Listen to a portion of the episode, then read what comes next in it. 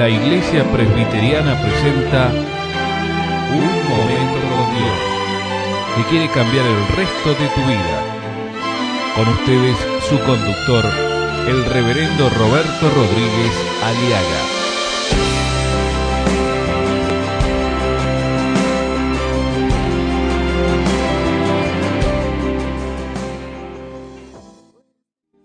Bien, una visita muy especial. Dice la palabra de Dios en el versículo 28, entrando el ángel donde ella estaba,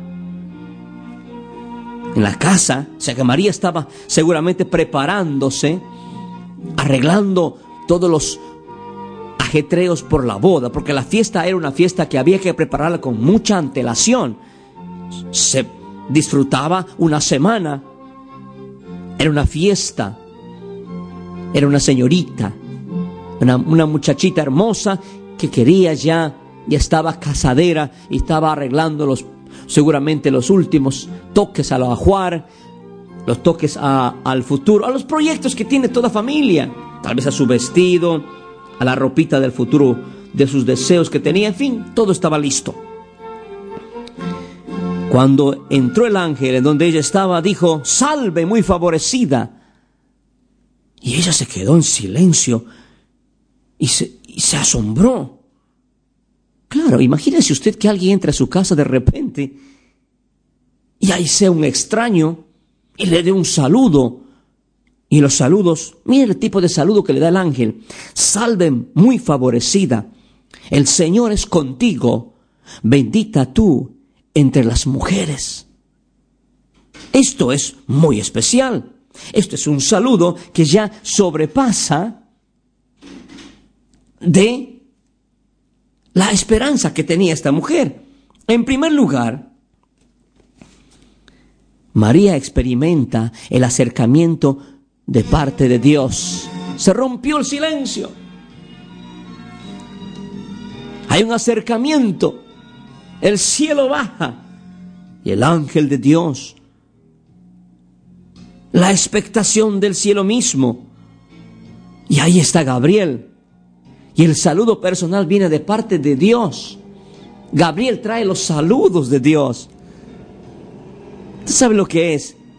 Muchas veces en Navidad nos repartimos tarjetas, nos enviamos saludos por teléfono, por el email, nos mandamos saludos por cartas, por tarjetas, por lo que sea.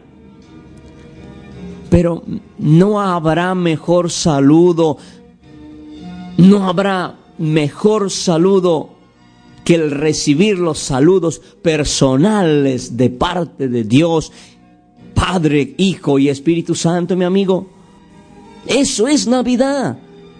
Navidad es recibir el saludo personal de parte de Dios a nuestro corazón.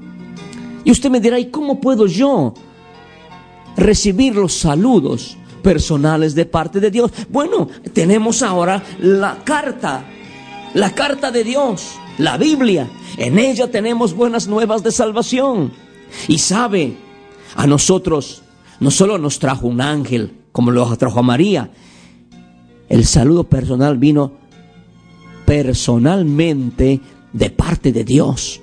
Ese niño que estaba en Belén, mi amigo, ese niño que nació de María Virgen, ese niño era Dios. No era un niño cualquiera, era la divinidad misma, la encarnación misma de Dios.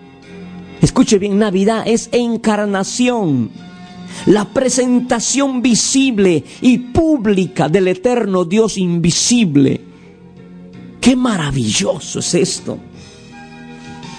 ¿Cómo se explica esto? ¿Cómo es posible esto? Y claro que sí es posible. Usted sabe que Dios es espíritu y verdad.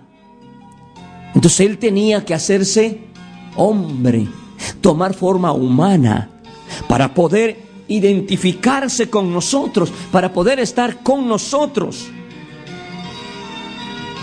el Dios misericordioso, creador de los cielos y de la tierra. ese Dios todopoderoso y comprensivo, se hizo nuestro igual y nuestro hermano. Hermanos amigos, Navidad es encarnación. El Cristo, el Hijo del Dios viviente, Cristo el preexistente, acepta voluntariamente la naturaleza humana y se hace de carne y de sangre humana. Imagínense, qué humillación. Eso se llama la condescendencia del Señor. Él se humilla.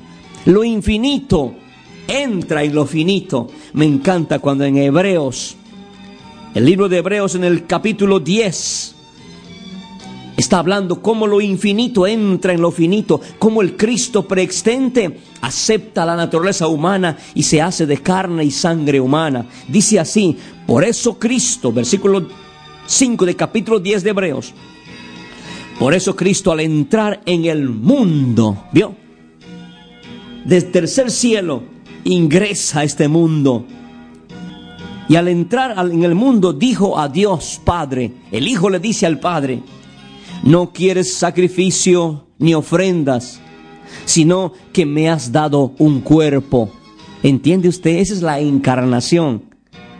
El Hijo preexistente recibe un cuerpo, es decir, lo divino dentro de lo humano.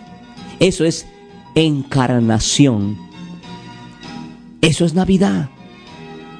El infinito Dios invisible desciende entra a este mundo, toma forma humana, el cuerpo, el cuerpo con células, con sangre, con carne, ojos, de piel, pelo, todo, ese cuerpo lo da Dios.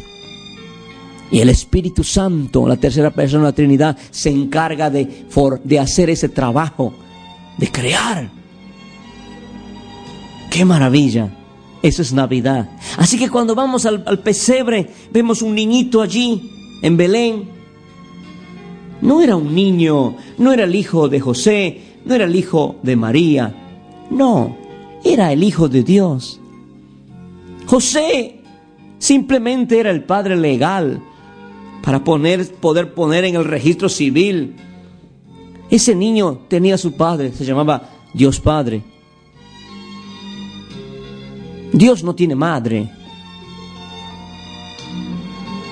María es simplemente una mujer elegida para cumplir una función de tener en su vientre al niño Dios y luego criarlo, darle de amamantar, a educarlo. Eso era toda su labor.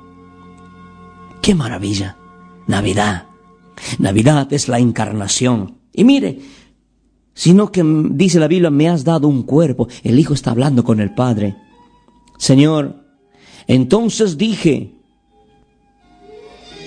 no te agradan los holocaustos ni las ofrendas para quitar el pecado. Ahora, ¿para qué vino? ¿Para qué vino Dios a nacer en Belén? Vino, ¿sabe para qué? Para morir y resucitar. Para que nosotros tengamos salvación. Porque no había ni un solo hombre en el planeta Tierra capaz de agradar al Padre, capaz de pagar el precio por nuestras iniquidades. Tenía que ser alguien perfecto, hombre y perfecto Dios, para que pueda agradar o pueda satisfacer o para que la satisfacción estuviese a la altura de nuestros pecados. Por eso dijo Dios, voy yo mismo. Porque no hay ni un solo, no hay ni aún, no hay ni uno solo bueno, no hay ni siquiera uno.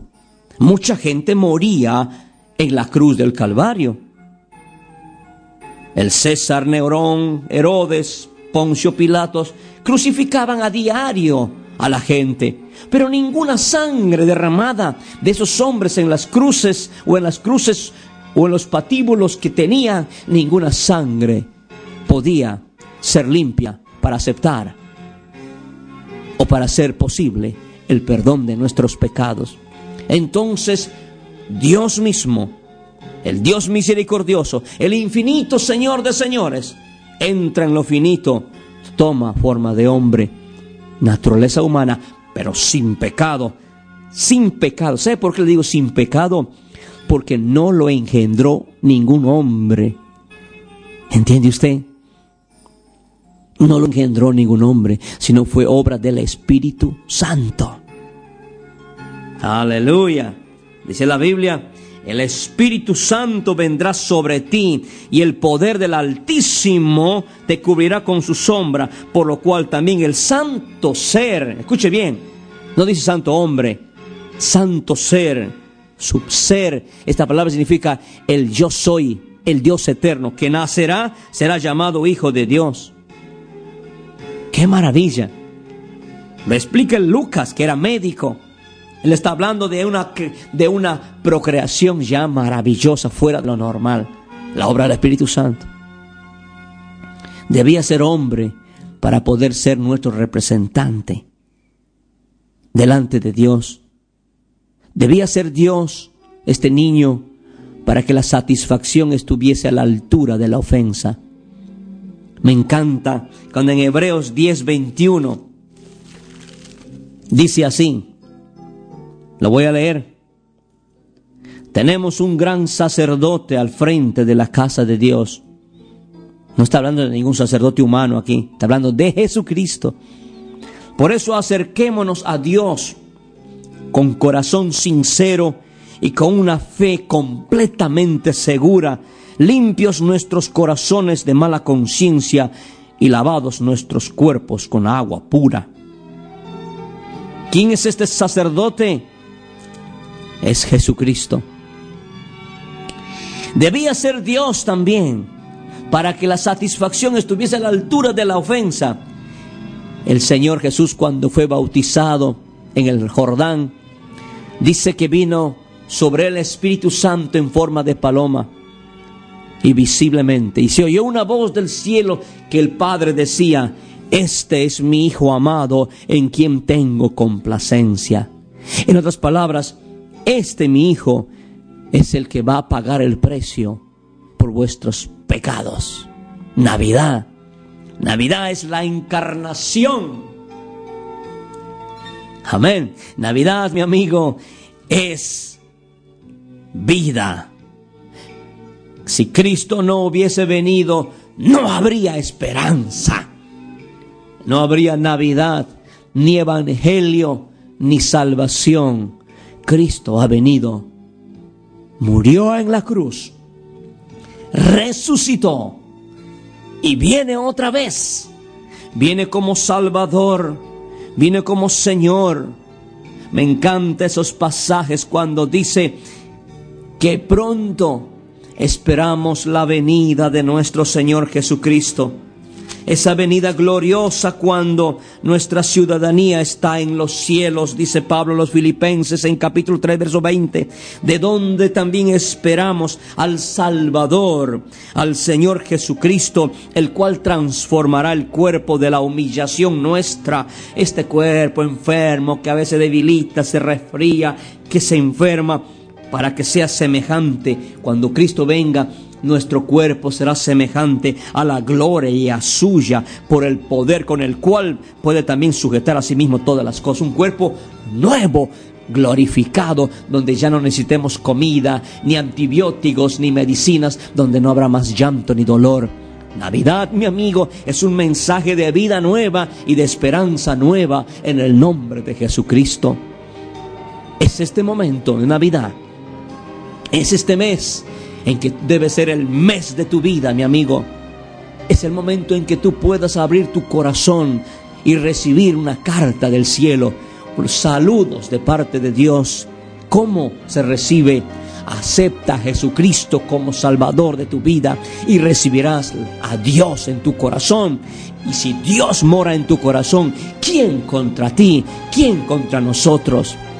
El que tiene al Hijo, tiene la vida Mas a todos los que le recibieron, a los que creen en su nombre, les dio potestad de ser hechos hijos de Dios, los cuales no son engendrados por voluntad de varón ni de sangre, sino de Dios. Mi amigo,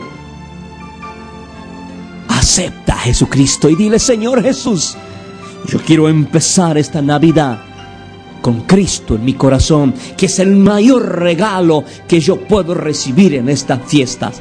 La salvación, la vida eterna que Cristo me ofrece. Señor Jesús, te abro mi corazón de par en par y te acepto como el Salvador y el regalo de regalos, la vida nueva, la salvación y la comunión contigo desde ahora y para siempre. En el nombre de Jesús. Feliz Navidad para todos, porque Cristo vive y Él es nuestra esperanza de gloria. Amén y amén.